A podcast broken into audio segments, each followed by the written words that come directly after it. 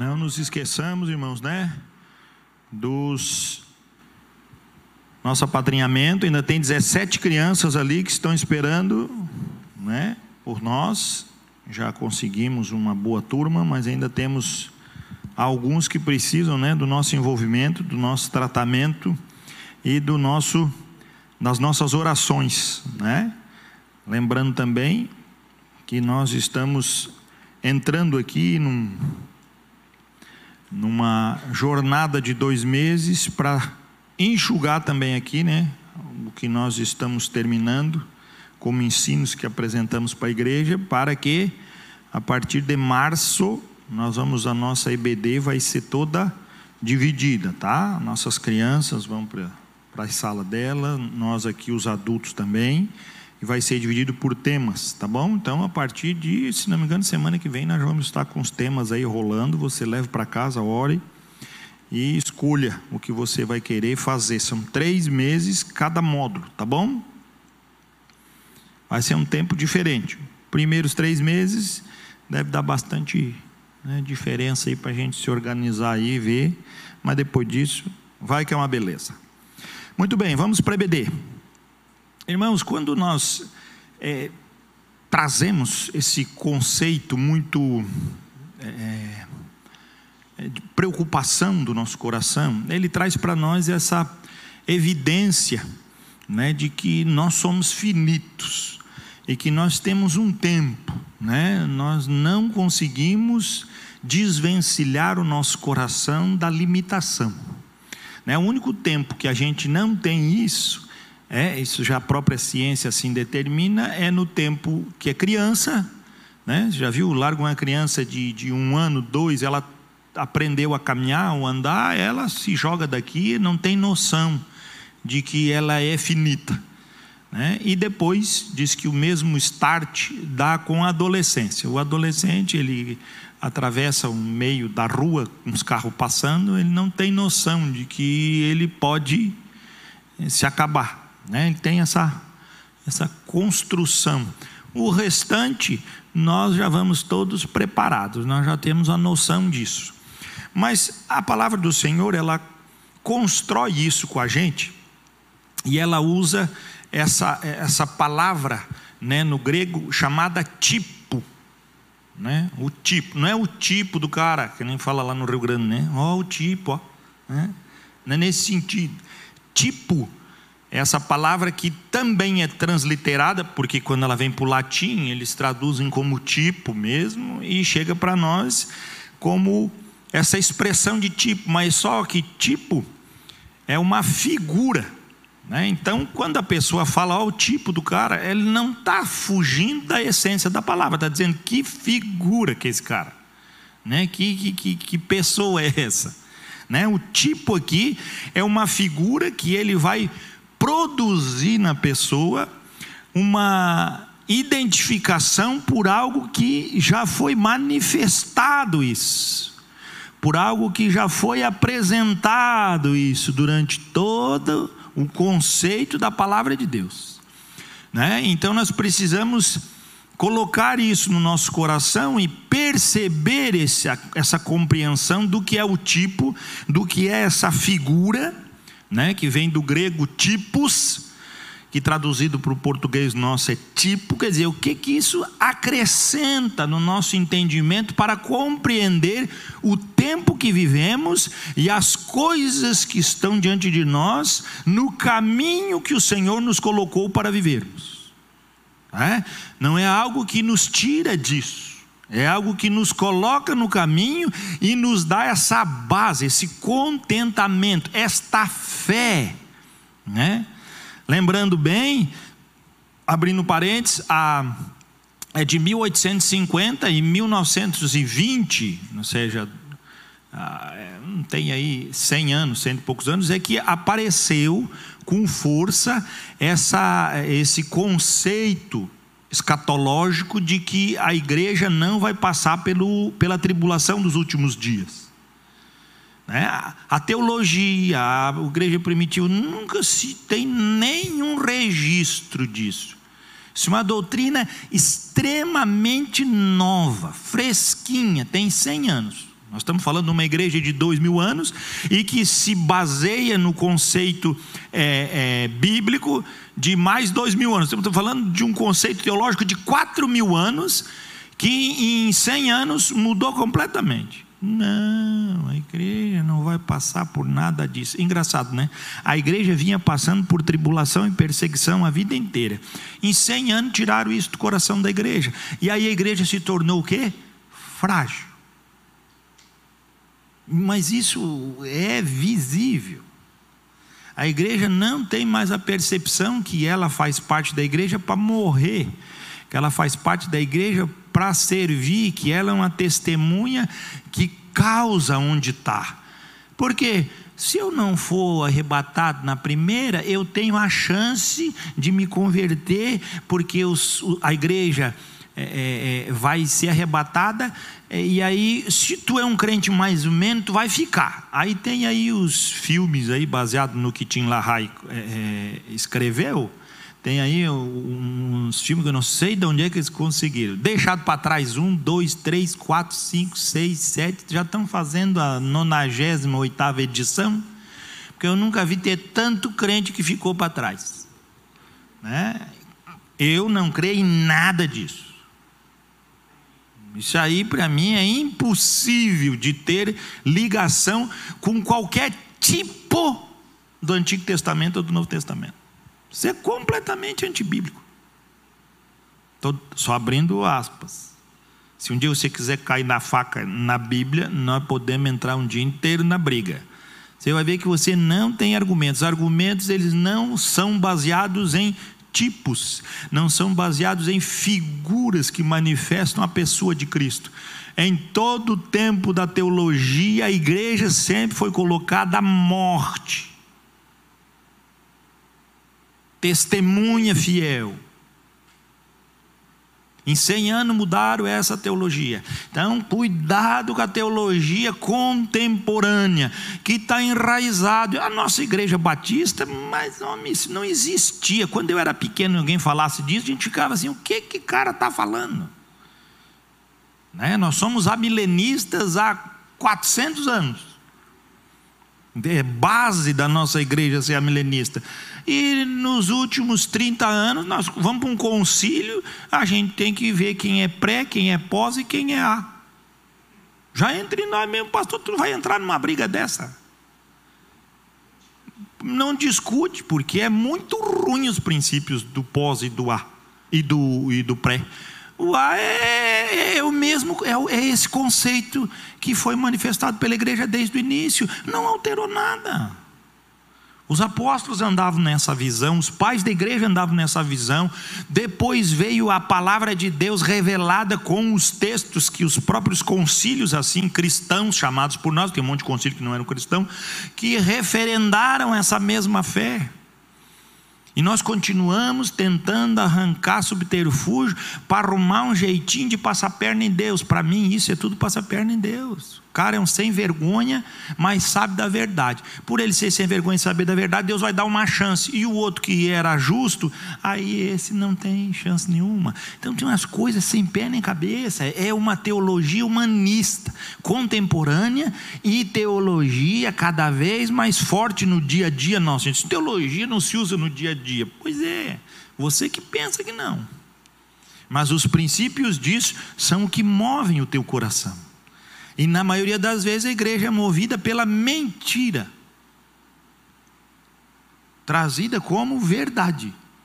E isso é algo que destrona o senhorio de Cristo, a perseverança dos santos, a unidade da fé. É isso que Satanás quer derrubar, cara, só isso. Ele quer acertar bem no, no meio do negócio. E tem conseguido. A igreja dos últimos dias vai ficar pior ainda. Isso também é bíblico, né? Mas para você ter ideia, só no Novo Testamento essa questão de tipos do grego, ela é mencionada como figura 14 vezes.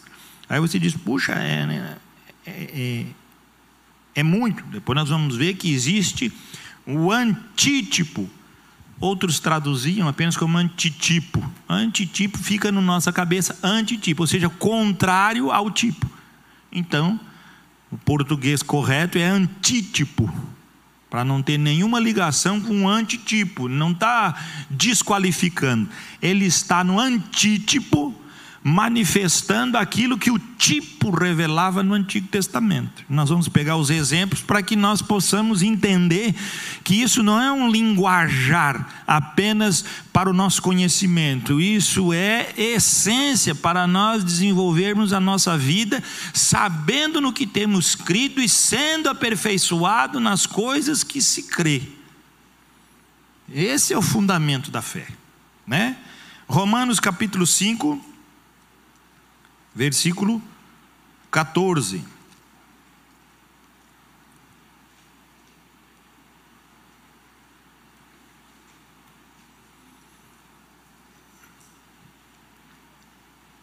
Romanos 5, 14. Aqui é um ótimo exemplo da introdução do que nós estamos falando. Ele vai trazer o tipo e aí ele vai dizer como manifestou isso, e aí ele vai trazer o que? A manifestação no versículo 15, o, o, o que que isso acontece na nossa vida. Você está vendo? O tipo, o antítipo, e depois nós, que fizemos parte dessa construção daquilo que Deus trouxe e quer manifestar para a nossa vida para a transformação. 14. Romanos 5,14. Entretanto, reinou a morte desde Adão até Moisés, mesmo sobre aqueles que não pecaram à semelhança da transgressão de Adão, o tipo, o qual esse Adão, o transgressor, prefigurava, ou seja, é um tipo daquele que havia de vir. Então, este Adão é um tipo tipo. Jesus é o antítipo, a figura que manifestava em uma ou mais ações. Tipo não quer dizer que tudo que Adão fez é tudo que Jesus ia fazer. Não é uma transliteração. Tipo, ele tinha uma figura de humanidade nele. Ele representava a humanidade. o seu nome era Adão, ou seja, humanidade.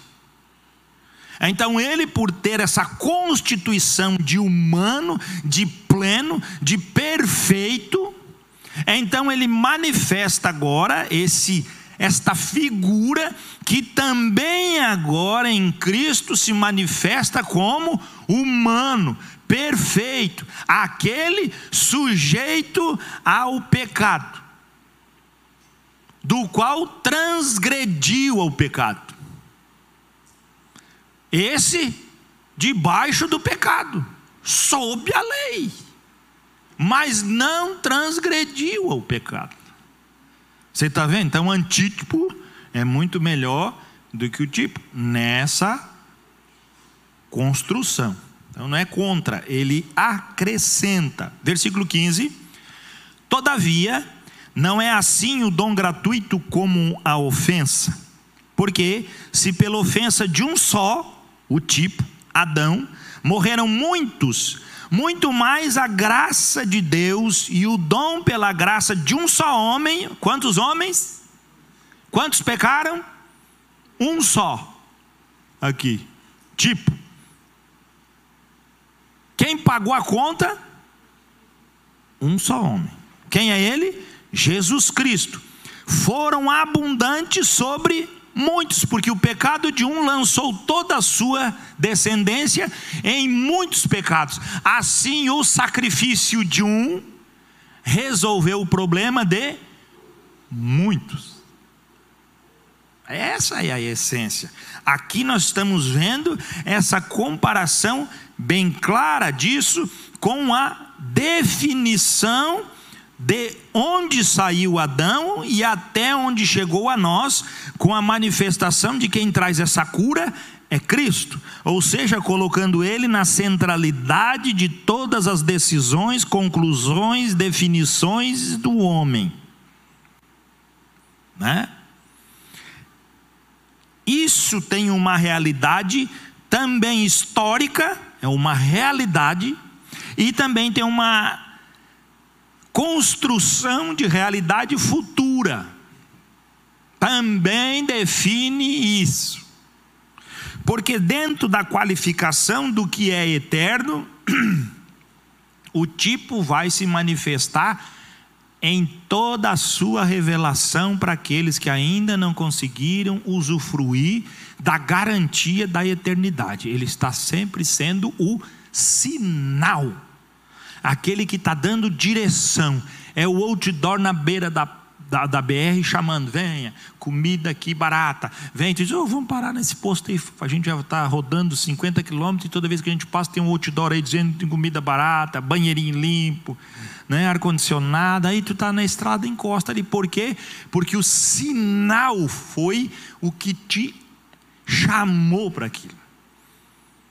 Então, tipo é um sinal que te chama, que te diz, ei, estou aqui, mas quantos passam na BR e não entram, ainda que a figura esteja, ainda que o tipo esteja, ainda que haja toda o. Entra aqui, vem, vem. Cara, estou com fome, mas não vou entrar aqui. Eu vou lá no que eu já conheço, eu vou fazer o que eu quero, eu vou aonde eu quero. E a pessoa vai, escolhe o que ela quer realmente. Então, só estou dizendo que a Bíblia é esta figura que chama, que convoca, que traz, que apela para nós. Venham venham para o caminho. Não é uma coisa simples, ou simplista, melhor dizendo. Como é que é encontrar o Evangelho? Não, não, ninguém encontra o Evangelho diante de uma condição simplista. O Evangelho é esse que carrega, é esse que te obriga, é esse que te tira do mundo do pecado. É isso que ele fala, é a graça de Deus abundante, esse dom da graça que chegou até o homem. Quando nós não conseguimos compreender isso, nós fugimos da realidade e nos refugiamos dentro dos sentidos que Deus nos deu para as percepções do dia a dia e perdemos a percepção que vai nos impulsionar para decisões do dia a dia, o que é eterno. O homem que não tem a definição do que é eterno, ele não vai ter definição do que, que ele quer para a sua vida. O seu padrão é muito raso as suas decisões são extremamente limitadas. Extremamente limitadas. 1 Coríntios, vai um pouquinho para frente, capítulo 10, versículo 6 e depois o 11.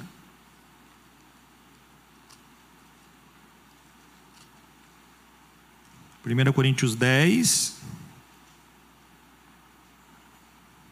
Também aqui ele vai falar de tipo e aqui a tradução é exemplo. Existe mais de 20 vezes no Novo Testamento tradução de tipo do Antigo Testamento, trazendo para a realidade da igreja como exemplo. Exemplo, você já sabe o que, é, né? Exemplo. Não faça aquilo de errado. É exemplo. Por quê? Porque se eu fizer, vai se lascar. Então, exemplo ou é bom ou é ruim. E você vai ter que escolher. Se o exemplo for bom para você seguir, se o exemplo for ruim, para você correr do aquele mau exemplo, né? 10, 6. Esse texto todo fala do povo de Israel, né? E aí o que que diz? Ora, estas coisas se tornaram exemplo, um tipo, uma figura para nós a fim de que não cobicemos as coisas más como eles cobiçaram. Virou o quê? Um exemplo para que nós não andemos debaixo da cobiça como um povo que cobiça. Agora, hoje em dia, existe um povo que cobiça, é a igreja. Cara, tu já viu o crente estar tá satisfeito com o que tem? Está sempre cobiçando outra coisa. Isso é de casa, irmão. Está um péssimo exemplo. Deus traz o povo da promessa, dá para eles a terra que mana leite e mel, e eles ficaram cobiçando o quê? As porcarias dos povos que eles conquistaram. Não deixaram morrer os deuses que os outros povos que os outros povos seguiam quiseram usufruir dos mesmos prazeres, das mesmas festas, da mesma bagunça que os outros. Vocês lembram? Quando eles vão para o deserto, passa o mar vermelho, chega em outro lugar, Moisés diz: Vocês ficam aqui, povo, que eu vou pegar as normas com Deus, sobe o morro, o morro troveja, relampeia, dá tremor e tudo. E Moisés fica lá 40 dias e 40 noites. O que, que acontece? Quando ele desce, ele dá uma olhadinha né, para Josué e diz: Josué, ah, não, Josué diz: Ô oh, Moisés, aí é o barulho de guerra. É, Josué já estava querendo ir para a guerra desde piá. Moisés disse: Não é barulho de guerra, não. Moisés é general, acostumado com batalhas. Ele disse: Isso é festa. E eu conheço muito bem esse tipo de festa. Quando ele chega embaixo no arraial, o que, que o povo está fazendo? Churrasqueando fizeram bezerro de ouro, comiam, bebiam e se prostituíam. Como os egípcios assim faziam. A resposta de Deus: não gostei desse povo. Copiou a mesma coisa do mundo? Está errado. Você faz alguma coisa que você copia do mundo? Tem desejo? Faz as mesmas coisas, exemplo ruim. Isso é cobiça. E crente tem isso na veia. Né? Porque crente, crente, crente mesmo, ele tem liberdade, porque ele tem o referencial que é a eternidade. Agora, crente que vai ficar aqui e que vai, não vai no primeiro arrebatamento, não vai no segundo arrebatamento, que vai passar pela grande tribulação, esse crente que vai ficar aqui o resto da vida, e aí no final dos dias ele vai encontrar com as testemunhas de Jeová que vão ganhar a terra, esse que vai ficar por aí, que não vai para o céu de jeito nenhum, o negócio dele é ficar na terra. Né? Ele quer estar aqui, eu tenho que ficar aqui na terra, eu não vou para o céu, a terra é meu lugar. Esse crente bom que tem, é esse aí, que daí o mundo fala lá. Agora a música da moda é, é o funk. Aí ele chega em casa e põe funk. Agora a, muda da, a música da, da moda é sertanejo universitário. Sertanejo universitário. Agora a música da, da, da, época é gospel. Daí não é só ele, os vizinhos tudo põem gospel, porque nós tivemos uma época que a música era gospel. Né? Principalmente lá a história do Zaqueu. Como Zaqueu. O cara andava em tudo que era lugar, todo mundo estava como Zaqueu. Aí tu perguntava, quem é o Zaqueu? O Cardinho, eu não sei, mas a música é boa. Nem sabia quem era o Zaqueu. Até agora o coitado Zaqueu está por aí na boca do povo. Né? Isso quem disse que ele era baixinho. Era baixinho tamanho, mas era grande influência. E aí virou essa coisa, a gente vai andando. A Bíblia chama isso de cobiça. Cuidado, meu irmão. Cuidado com as cobiças do mundo. Cuidado com aquilo que é extremamente traz grandes dificuldades para o nosso desenvolvimento, porque não conseguimos perceber na Bíblia o tipo, o antítipo, o exemplo que devemos seguir. A Bíblia não é um caminhar lógico que conduz a nós essa percepção óbvia da mesma instrução. Mas pode ver, não é, porque se a gente prega liberdade, as pessoas já dizem, oba, então eu posso fazer tudo que eu quero. Não consegue entender que a liberdade não é uma escolha, liberdade é um processo de submissão. Essa liberdade que o mundo apregoa, já falado muitas vezes aqui, é mentira. E se você deseja essa liberdade, você está debaixo de ciúme. Você quer uma liberdade que aqueles que estão na liberdade que você quer estão loucos para largar aquela liberdade. Eles não querem aquela liberdade. Eles querem a eternidade. Você está na eternidade cobiçando as coisas de lá. E aí entra o texto. Ah, Deus não gostou disso. É só pegar o versículo 5. Entretanto, Deus não se agradou da maioria, da maioria deles. Razão porque ficaram prostrados no deserto. Deus não gosta disso. Não saíram do deserto. Morreram no deserto. Deus não gosta.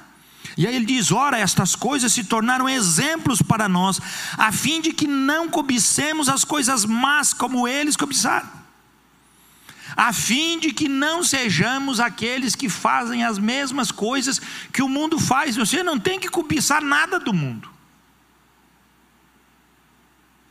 Você não tem que ter nada de parceria com o mundo. Você não tem que ter nada de envolvimento com o mundo. Simples assim. Porque se você está cobiçando lá, você está se colocando contra Deus. A Bíblia está dizendo: Deus não se agradou da maioria deles. Deus não se agrada. Ah, pastor, mas é muito difícil. O mundo hoje chama a atenção da gente. Mas então vai para o mundo, meu filho. Mas que dificuldade que tem de ir para o mundo? Chega aqui na igreja e diz: Ô oh, pastor, não quero nada de igreja, eu vou para o mundo. Eu mesmo sou esse que cobiça o mundo, eu vou viver minha vida lá. Vai, meu filho, para que, que tu fica aqui na igreja, rapaz? Prostrado num deserto desgraçado, se tu tem um mundo para tu conhecer que é pior do que aqui.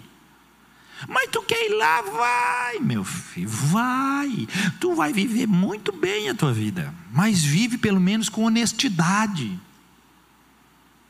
E não com mentira.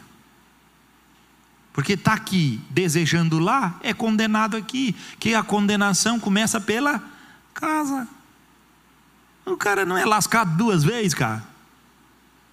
Pai, vai viver a vida, cara. Vai, não tem o que fazer. Olha o solão que está hoje, cara. Vai botar aquele biquininho atolado, aquela, os homens, aquelas, aquelas coisinhas do mexe, não sei o que, parece ali, aquele miojo ali jogado ali. Vão para a praia de mão dada. Ele se acha o mais gostoso do mundo e a bunda toda caída lá, reboleixo. Agora nós estamos igual o mundo. Nós vamos tomar nossa serva, vamos beber, vamos fumar, vamos se acabar, porque nós estamos na nossa liberdade. Vai para tu ver, bebendo, fumando. Um ano depois a bunda está aqui na coxa, já aqui no joelho. Enquanto está na igreja, meu filho, o cara fica de oração, ó, ah, ah, bundinha fica levantada. Aí o cara que é do prazer do mundo, ah, bundinha aqui, ó, no carcanhar.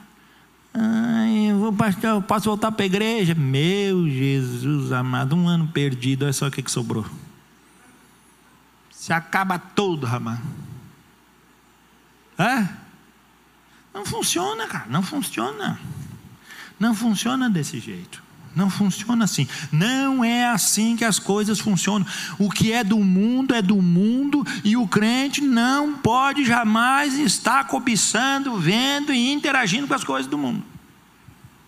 Isso é pecado, isso vai matar. Isso é um tipo de condenação que também está na Bíblia, os dois lados da moeda. Filipenses 3,17.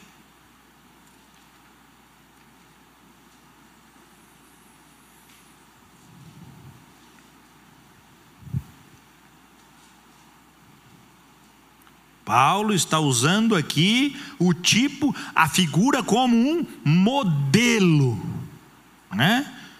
Exemplo de coisa que passou, modelo é de coisa que está agora. Filipenses 3, 17: Irmãos, sede imitadores meus, e observai os que andam segundo o modelo que tendes em nós. Qual é o modelo? Lá fora ou aqui dentro? É, você, eu não cobiço, pastor. O seu modelo é lá fora ou é aqui dentro?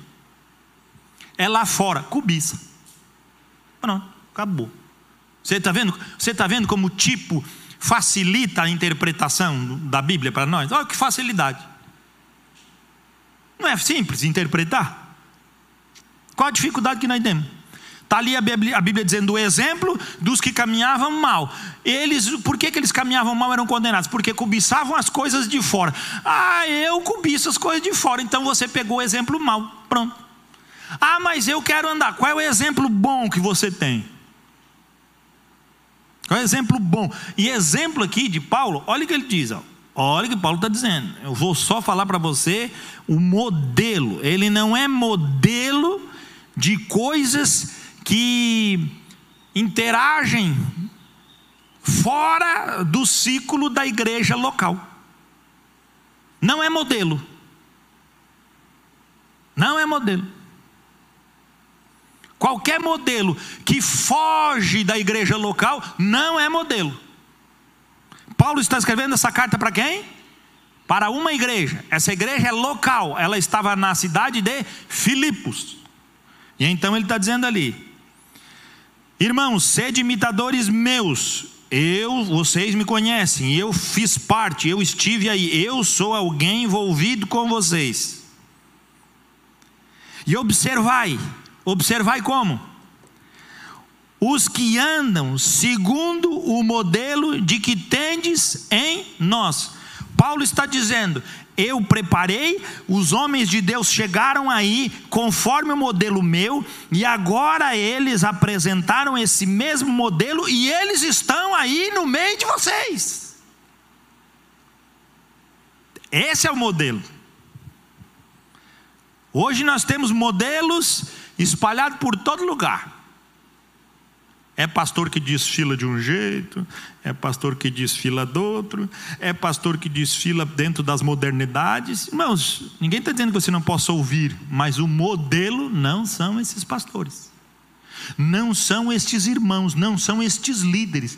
O modelo para você é na igreja que você está. Ah, mas na minha igreja não tem modelo. E aí eu digo para você: o que é que você está fazendo nessa igreja se você não tem modelo? Ah, pastor, o modelo da minha vida é o Spurgeon. Vai lá e faz um culto lá no túmulo do Spurgeon. Spurgeon morreu, cara. A Bíblia aqui não está dizendo que é para a gente ficar correndo.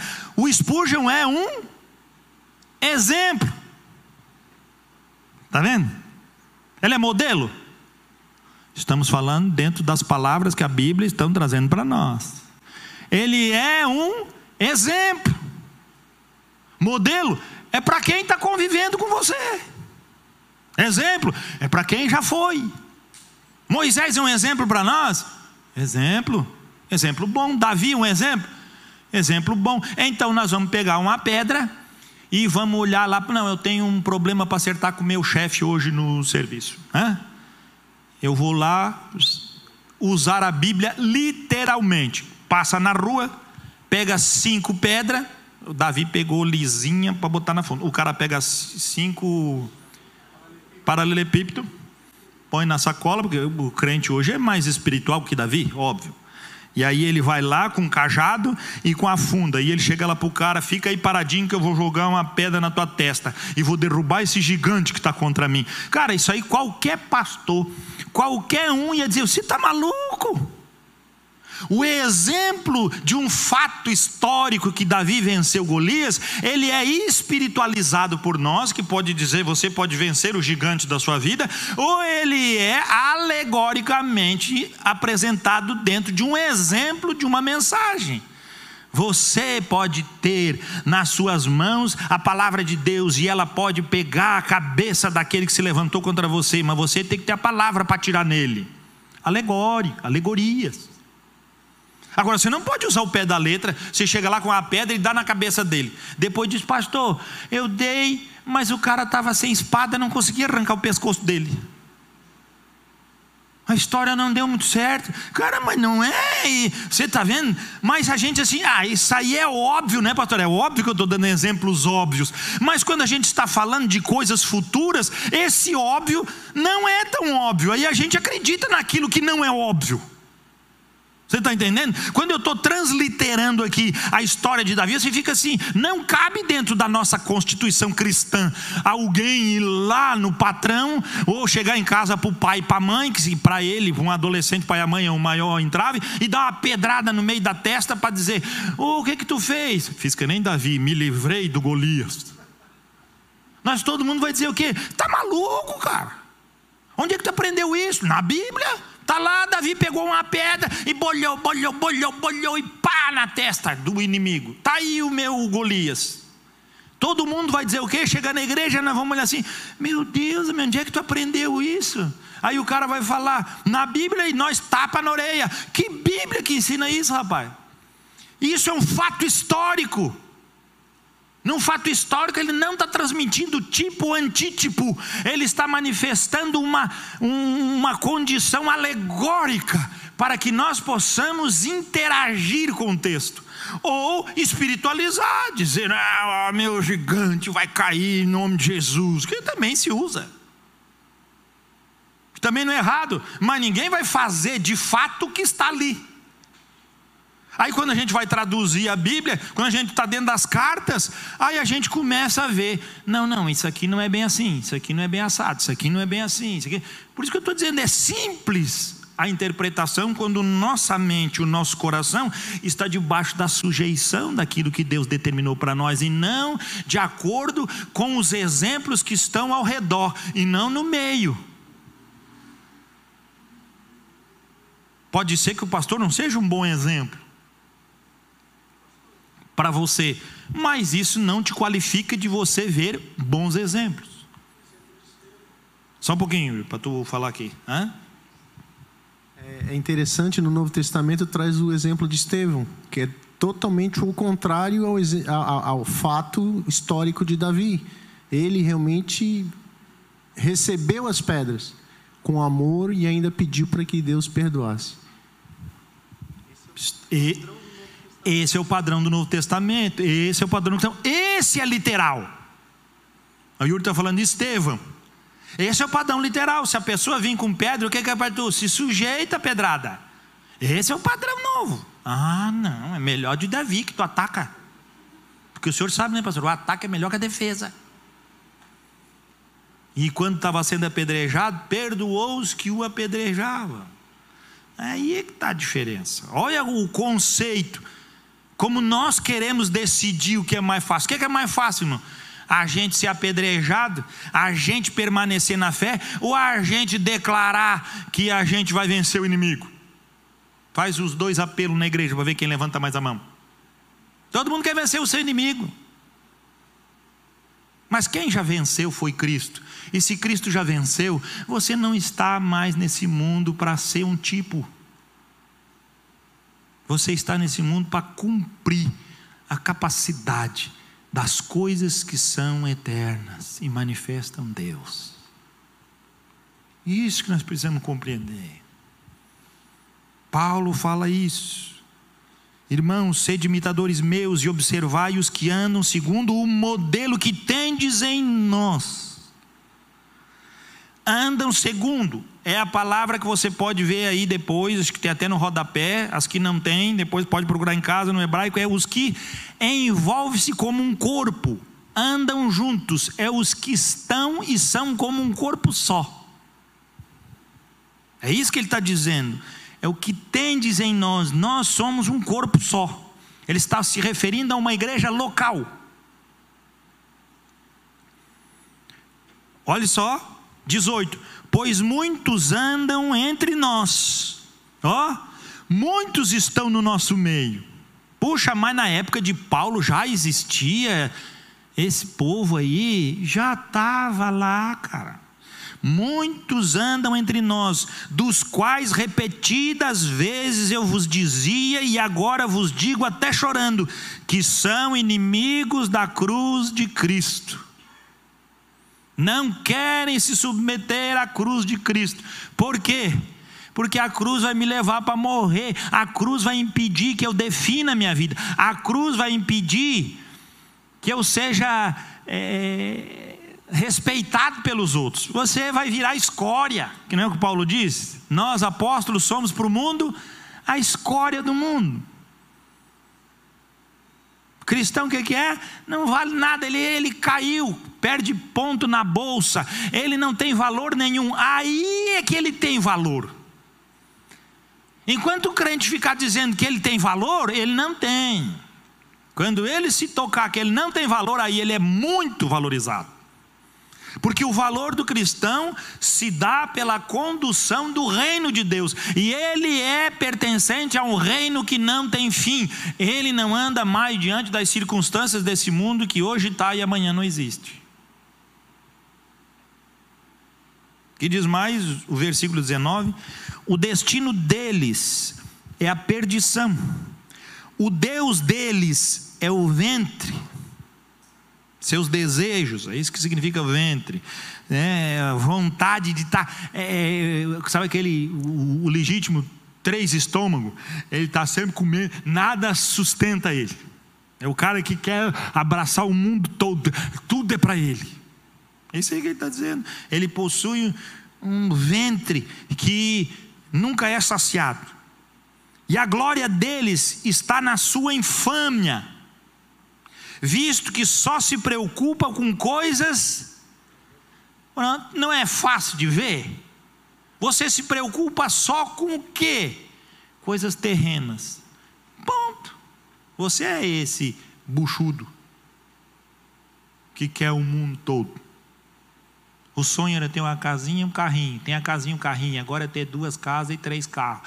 Não, agora eu já quero um carro de meio milhão. Não, agora eu quero ter um carro de dois milhões. Não, agora eu quero.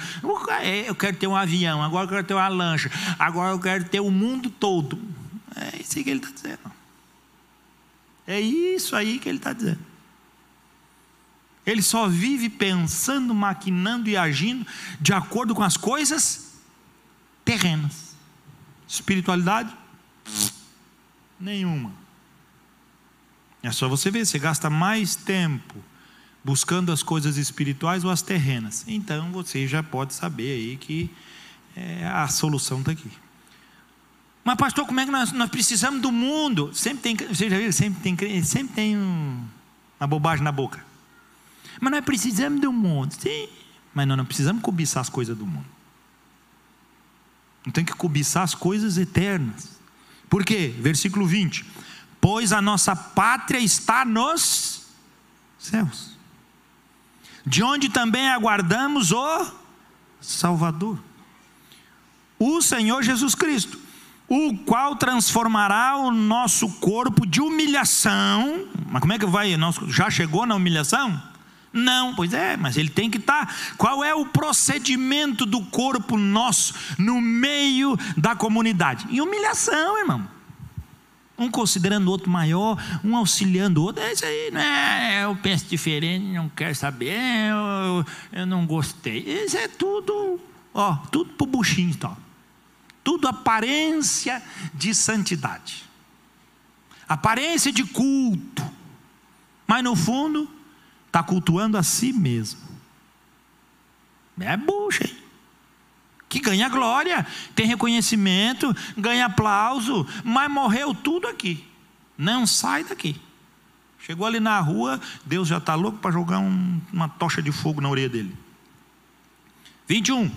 O qual o Senhor Jesus transformará o nosso corpo de humilhação para ser igual ao corpo da sua glória. Como que faz isso, gente? Segundo a eficácia do poder, segundo o poder maior que você possa imaginar. Qual é esse poder? Ele vai dizer.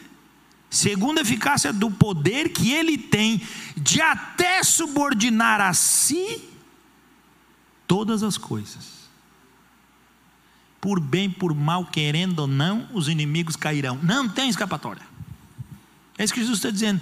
A melhor parte é que a igreja faz isso voluntariamente.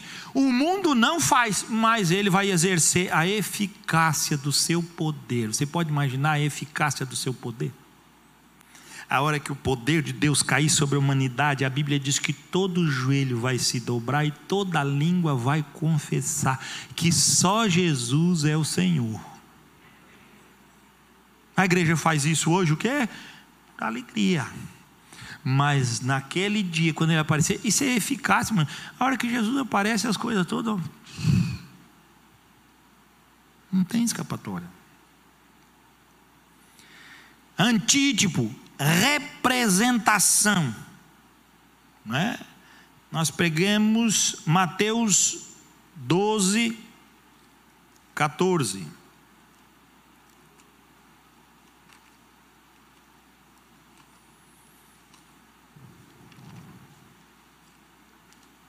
Mateus capítulo 12, versículo. Opa, versículo 40, perdão. Mateus capítulo 12, versículo 40.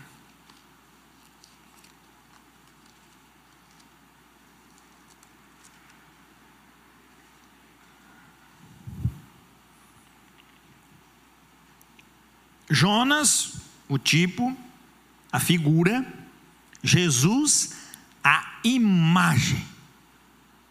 Olha só, Jonas, a figura, o tipo, Jesus, o antítipo, a imagem. Qual o exemplo que ele dá? 40, 12, 40, Mateus. Porque assim como esteve Jonas, o tipo, três dias e três noites no ventre do grande peixe, assim o filho do homem estará três dias e três noites no coração da terra. Como aconteceu com Jonas, o filho do homem vai fazer a mesma coisa. Lá prefigurava algo. Né? João 3,14, mesma coisa. Jesus é que usa esse exemplo. Né? usa tanto aqui quanto lá. O cara quer ver um sinal, quer ver isso. Sinal que vocês vão ver sinal de Jonas. Mas ninguém viu Jonas dentro da barriga do peixe. É isso aí mesmo. Deus está preocupado com alguém ver. Vamos ser sinceros, irmão. É a preocupação de Deus. Jesus fazendo uma obra maior de todas, ele ficou aonde? Escondido, no meio da terra. Não é o que o texto está dizendo? Olha a preocupação de Jesus para levar alguém para testemunhar o que ele fez. Quando ele sai dali, o que, que ele diz? Eu fiz. Pronto, quem crê, crê, quem não crê, não crê, acabou. É simples demais o evangelho? Por que, que a gente fica aí todo enrolado, querendo arrumar um monte de subterfúgio, querendo arrumar. Não, o evangelho é e não é. Quando o crente começa a fazer essas coisas, esses pensamentos, a divagar daquilo do simples que Jesus disse que o que é, o que é, o que é, que não é, não, cara, sai fora, cara. Isso aí é invenção, lorota. Isso é mundanismo. Isso aí não vai levar você a lugar nenhum. 3,14. Jesus falando com quem? Com Nico, né? O Nicodemos. Diz assim: E do modo porque Moisés levantou a serpente no deserto, ó, o modo, a figura, um momento, como aconteceu lá, assim importa que o filho do homem seja levantado. Agora, aquilo que era uma representação se tornará uma imagem. Aquilo que apontava agora está definido. Assim como Jonas ficou na barriga do grande peixe, filho do homem vai ficar. Três dias e três noites. Assim como Moisés levantou aquele cepo e botou uma serpente de bronze no deserto, assim o filho do homem vai ser. Precisa interpretação para isso? Você está vendo que Jesus ele pega lá e vai trazendo para o Novo Testamento as coisas, elas são claras. Quando nós conseguimos entender isso de uma forma singular. Então precisamos compreender as classes dos tipos. Você que anota aí, a primeira classe ela é pessoal, nós já vimos o exemplo: Adão, Melquisedeque, Jonas. O que, diz? Assim como Adão, todo pecado veio por um homem, todo pecado foi, o, o pecado foi eliminado por um outro homem. Ou seja, o primeiro Adão e o último Adão. Formado então Jesus através da ressurreição como segundo homem. Veja, primeiro Adão, último Adão. A representação de Adão é humana. Jesus é, é recriado pela ressurreição como segundo homem. Está na Bíblia, claro. Romanos fala isso com bastante clareza. Materiais, lugar santo. Por que, que Deus mandou o povo fazer o santíssimo lugar, o lugar, é, é, lugar santo e depois lá a parte? É a representação do que isso? Era um tipo. Onde é que era o antítipo? O céu. Não era o que ele está dizendo? O tabernáculo de Deus que está no céu veio aos homens numa representação figurada. É? E eles carregavam o tabernáculo porque aquilo representava o céu. Né? O tabernáculo que está lá pronto. Né? Animais Hebreus 9, 11, de 13 a 12, você pode procurar em casa. Mas por que animais, pastor? Óbvio, ali ele está usando a referência de que usa animais para o sacrifício, dizendo que o sangue era derramado por animais. Ué, o que, que ele estava tipificando? Qual é o tipo daquilo ali? Que o sangue de Jesus é muito maior. O sangue dos animais era um tipo. O sangue de Jesus é um antitipo. Por quê? Porque o sangue de Jesus resolve o problema do pecado. O sangue de animais encobre, aplaca a ira de Deus. Coloca debaixo do tapete, não resolve nada. É? Quarto, institucionais, né? como a guarda do sábado, como a celebração da Páscoa. Guarda do sábado, pastor, mas não, não, guardamos, guardamos, não. O sábado como definido nos escritos. Né? Até vamos pegar aí para ninguém ficar com dúvida. Hebreus 4, de 4 a 9. Bem simples também. Olha só, você só vai pegar aqui o que? Tipo e antítipo. Já resolve tudo, meu filho. Tudo que está aí é facinho de resolver. Hebreus 4, olha lá.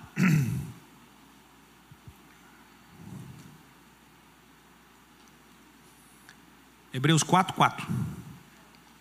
Porque em certo lugar assim disse, no tocante ao sétimo dia. Ó, em um certo lugar está se referindo ao sétimo dia. E aí nós pensamos, é o sábado. Ele está dizendo. E descansou Deus no sétimo dia de todas as obras que fizera. Deus descansou o sétimo dia de todas as obras que fizera. O que, que isso quer dizer para nós? É uma figura? Isso é um tipo? Isso é um antítipo? Simples. O que é que Deus criou? Olha só o versículo anterior, irmãos. 3. Nós, porém, que cremos, o que, é que diz o texto? Entramos no descanso. Nós, porém, que cremos, entramos no descanso. O que, que quer dizer descanso? Sétimo. Né? Sétimo dia é descanso.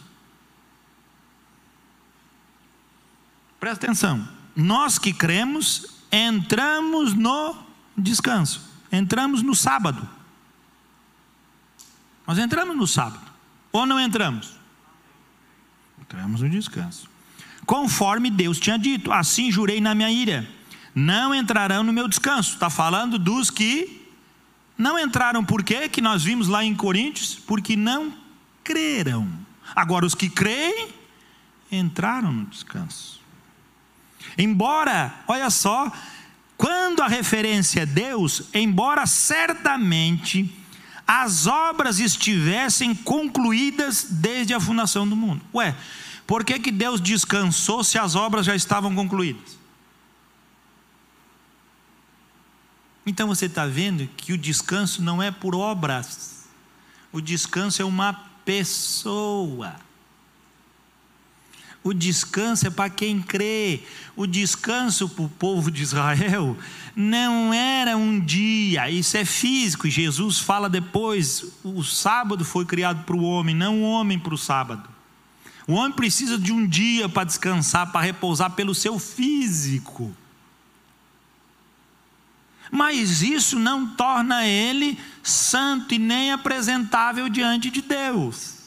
O que o torna apresentável diante de Deus é quando ele entra no descanso de obras já feitas. Essa é a parte boa, de obras já realizadas. Falta alguma obra realizada? É, o texto diz para nós, embora certamente as obras estivessem concluídas desde a fundação do mundo. Mas, gente, ele não está fazendo a terra, os animais, tudo, mas qual é essa obra que ele concluiu desde a fundação do mundo? Qual é o tipo? Adão. Qual é o antítipo? Jesus. O que, que ele estava fundamentado desde a fundação do mundo? Nós já estávamos formados. O homem foi criado ao sexto dia.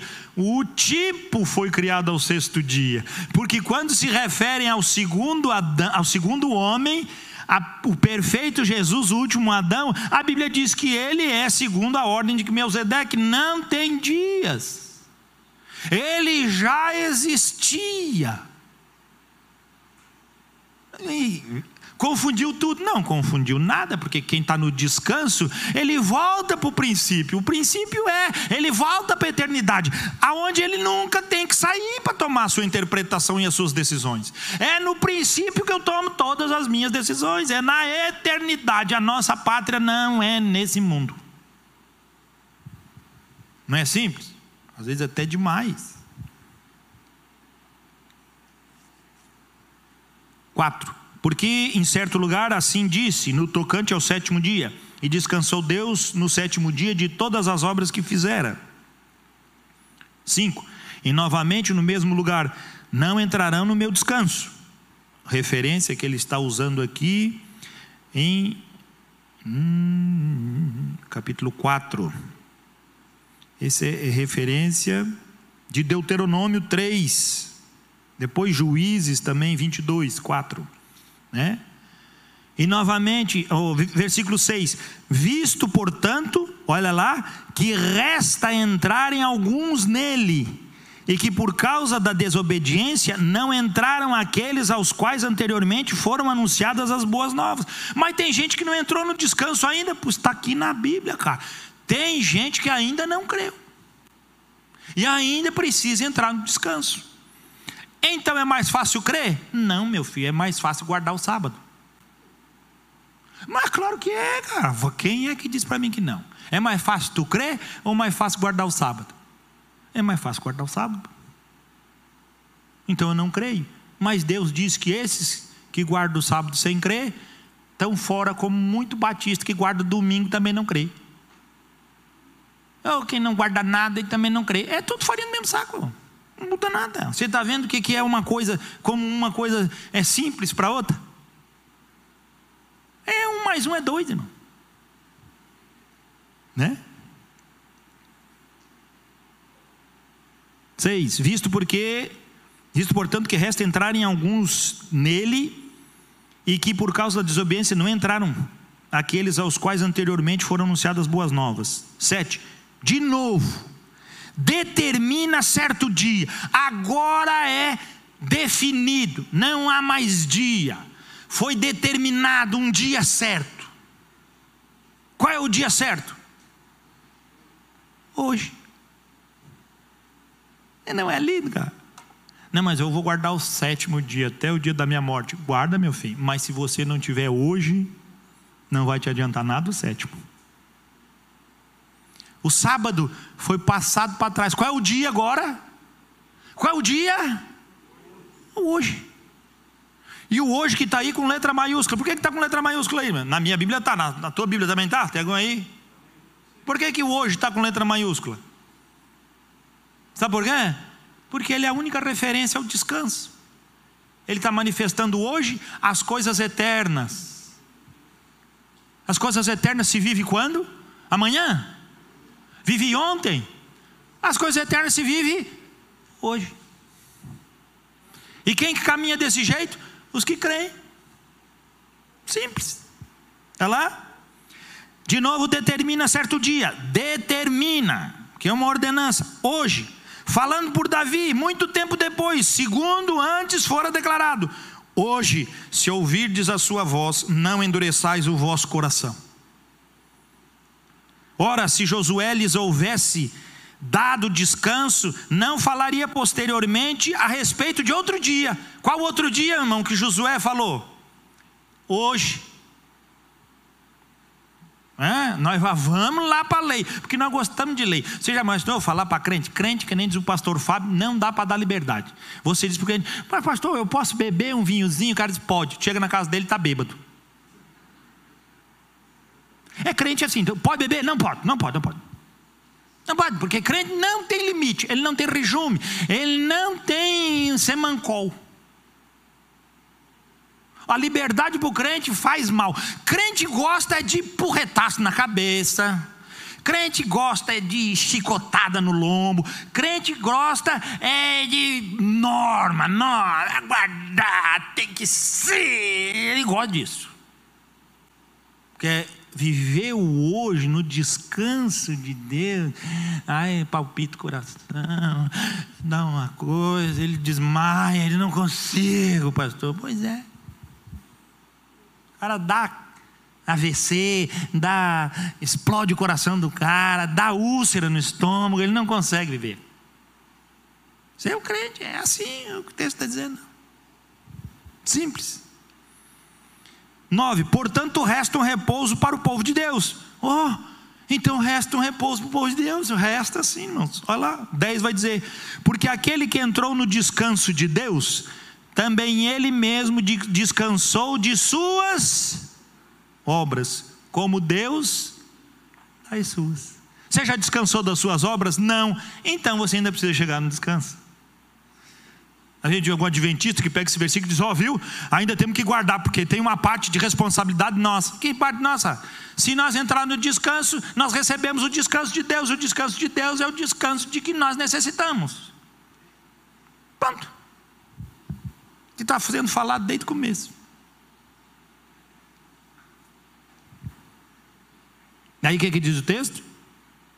Esforcemos-nos, pois, por entrar naquele descanso. Ah a fim de que ninguém caia, segundo o mesmo exemplo de desobediência. Se você não está naquele exemplo de hoje, você está em desobediência. Pato imaginou chegar para um adventista, um sabatista, e falar para ele que ele está em desobediência? Ele diz: Não, quem está é você. Não, mas a Bíblia diz que não, mas nós fizemos uma coisa. É, tem que ser que nem eu falo, que nem crente que não tem juízo, crente superficial. Tem que ser a ferro e fogo para ele acordar. Porque se for mais ou menos, não funciona. Crente mais ou menos não funciona. Doze. Porque a palavra de Deus é o que, irmãos? Palavra de quem? De Deus. É viva e eficaz e mais cortante do que qualquer espada de dois gumes, e penetra até o ponto de dividir alma e espírito, juntas e medulas, e é apta para discernir os pensamentos e propósitos do coração. E não há criatura que não seja manifesta na sua presença. Pelo contrário, todas as coisas são descobertas, ou melhor, todas as coisas estão descobertas e patentes aos olhos daqueles a quem temos de prestar contas. É? Esse é a jornada que temos. Isso é o caminho que temos. Se andamos debaixo da lei, vamos estar patentes a isso. Se andamos debaixo de fraqueza e continuamos vendo a fraqueza no nosso corpo e não cobiçando as coisas do mundo, mas a fraqueza da nossa jornada, porque a gente pensa assim: eu não vou mais cobiçar as coisas do mundo, então o pecado não vai vir mais na minha vida. Não é assim, irmão. Você vai ter o mesmo trabalho, você vai ter a mesma dificuldade. Mas eu tenho essas dificuldades, pastor. Mas eu estou no descanso, eu espero no meu Deus. Então entra no versículo 14: Tendo, pois, a Jesus, o Filho de Deus, como grande sumo sacerdote que penetrou os céus, conservemos firmes a nossa confissão. Não posso fugir da confissão que se baseia em Jesus Cristo, o grande sumo sacerdote que está no céu porque não temos sumo sacerdote que não possa compadecer-se das nossas fraquezas. Antes foi ele tentado em todas as coisas, a nossa semelhança, mas sem pecado. Acheguemos-nos, portanto, confiadamente junto ao trono da graça, a fim de recebermos misericórdia e acharmos graça para socorro em ocasião oportuna. Não quer dizer que nós não vamos passar por dificuldade, não quer dizer que nós não vamos passar por circunstâncias. Ele só está mostrando que aquilo que é bíblico e é revelado está claro. Tem dificuldade? Tem crente que tem dificuldade em, em sábado, tem gente que tem dificuldade. Ele tem dificuldade até de encontrar um testemunho de Jeová, ele fica já, meu, é 144 que vai para o céu, é 144 mil que vai ficar. É, aí, meu Deus do céu, o que, que é isso? Então você está vendo, cara, pega o tipo antigo, o cara fala, mostra isso para ele. Algo que nós vamos trabalhar ainda mais na semana que vem, para você ter um descortinar mais claro disso, para que você veja que a doutrina se baseia completamente pela fé. Isso foi ensinado desde o princípio, e qualquer outra doutrina que vem é prática humana e que manifesta alguma coisa que não participe, que não proceda, que não venha da fé, tira da tua vida. É cobiça, é desejo das coisas do mundo. Use o mundo, negocie com o mundo. Como diz Paulo, como se nada você precisasse do mundo. Veja os exemplos que a história dá, biblicamente, pessoas, histórias de missionários, mas nenhum modelo seja tirado que não seja dentro da tua convivência. Pode ser teu pai, pode ser tua mãe, pode ser teu irmão, pode ser teu líder. Exemplos são da convivência, porque exemplos lá fora, a gente não tem intimidade para isso. E os exemplos se tornam como Hollywood que a gente vê nos filmes, as mulheres são impecáveis. Os casamentos sempre estão. A Hollywood faz filme há 100 anos dizendo que sempre no fim acaba tudo bem, a mocinha com o mocinho. Mas a vida, o modelo de Hollywood, a gente não vê o casamento de Hollywood que dure muito. Você conhece alguém em Hollywood que o casamento dura mais do que um ano, dois, três? Os casamentos que duram em Hollywood são dos veião lá. A geração nova aí está casada, dali cinco anos já está com outro, daqui já trocou, já está com outro, daqui a pouquinho já está sozinho, daqui a pouco está em depressão, daqui a pouco já está com 200 quilos, engordou, aí vai fazer um, um, filme, aí em três meses emagreceu, daqui a pouco já está com problema, já não come mais, está só em curioso. Esse é o exemplo de Hollywood. Esse é o exemplo de Hollywood. Mas vai perguntar para os filhinhos de casa, se não está tudo lá. Ai, que lindo. Ai, ai, ai. E os bocó. Ai, uma mulher dessa na minha vida. E a mulher dele ali, descabelada, passando pano na casa. E aí desejando, acubiçando aquilo que vai trazer para ele mal. Você está vendo? O mundo oferece, cara. Você já viu algum filme de Hollywood, uma mulher desbeiçada? Tem, feia, desbeiçada, arruinada, o que que é? Ela é lá, é faxineira, é, não estou menosprezando a faxineira, mas eles botam assim como alguém vai um serviçal, é uma coisa lá, parece que está lá no outro mundo. E que nós também esquecemos de honrar e ser aqueles que servem, porque a Bíblia diz que esses são os que servem. Não é para ter, faz um filme de Hollywood, né? O carpinteiro, o pedreiro, o faxineiro, o lixeiro honrado. Ah, não, isso aí não dá audiência. A história pode ser boa, o enredo pode ser bom, pode ser um filme de primeira, mas ninguém vai ver, botar lá o lixeiro. Agora bota um homem bonito andando a cavalo. Uma mulher com uma roupinha silhueta, vai lá e faz assim com esse cabelo e começa. Não, esse filme aí deve ser legal. É assim?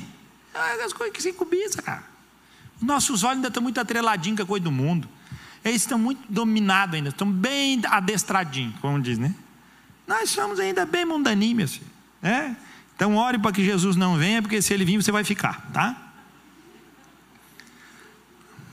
É. Dado com os tipos que estão sendo apregoados deixado para trás. Né? Fica sossegado. Ele vem a segunda vez, tu fica também. Aí vem a terceira, tu fica também. Fica aí, até você se encontrar com os testemunhos de Jeová. Um dia você se encontra. Tem que ser. Ah, e tem o povo de Israel também que vai ficar aqui. Não, também, se junta com os judeus aí também, que eles vão ficar. Tudo no sábado. Domingo vai ser o dia da besta. É, domingo é dia da besta. Né? Eu gosto muito, uma vez estava discutindo com um que guardava, era da igreja, ele disse, ah, pastor, senhor, eu já era pastor na época, disse, oh, pastor, o senhor, o senhor é maluco, o senhor não sabe o que, que é Sunday. E eu disse, o que, que é? Ele falou, ó, oh, Sun Sol Day, o dia do sol. Então domingo é maldito. Vocês cultuam Deus Sol. E eu disse: Você sabe o que é Saturday? Aí ele: ah, Pois é, dia de Saturno. E vocês cultuam o Deus do Saturno. Aí é. É, meu filho, tu foi por essa linha. Ele começou a traduzir em inglês, pensei que, pensou que eu não sabia, tem uma voadeira nele. Cara. Se o cara começasse a traduzir em hebraico, os dias da semana, nós ia para o dia da semana em hebraico. Mas ele foi para o inglês. É, isso aí é ensino de tolo. Você vê que assim, ah, Sunday é o dia Deus Sol. É, vi, vocês estão cultuando Deus Sol. É, e Saturday é o dia do Deus Saturno está cultuando também. Cara, ninguém está cultuando o Deus Sol, ninguém está cultuando o Deus Saturno. Isso aí foi tradições que vêm aí, mas nós precisamos nos livrar disso. Vai livrar como? Nós temos que nos livrar da, da, da, do calendário. O único calendário no mundo que começa em janeiro é o nosso, cara. Calendário chinês, que tem mais de 5 mil anos, começa em março. Calendário judeu, que tem 10 mil anos, começa em março. Calendário indiano, começa em março. Calendário inca, asteca, maia, tudo em março. E nós começamos em janeiro, porque o Papa uma vez disse que tem que ser janeiro.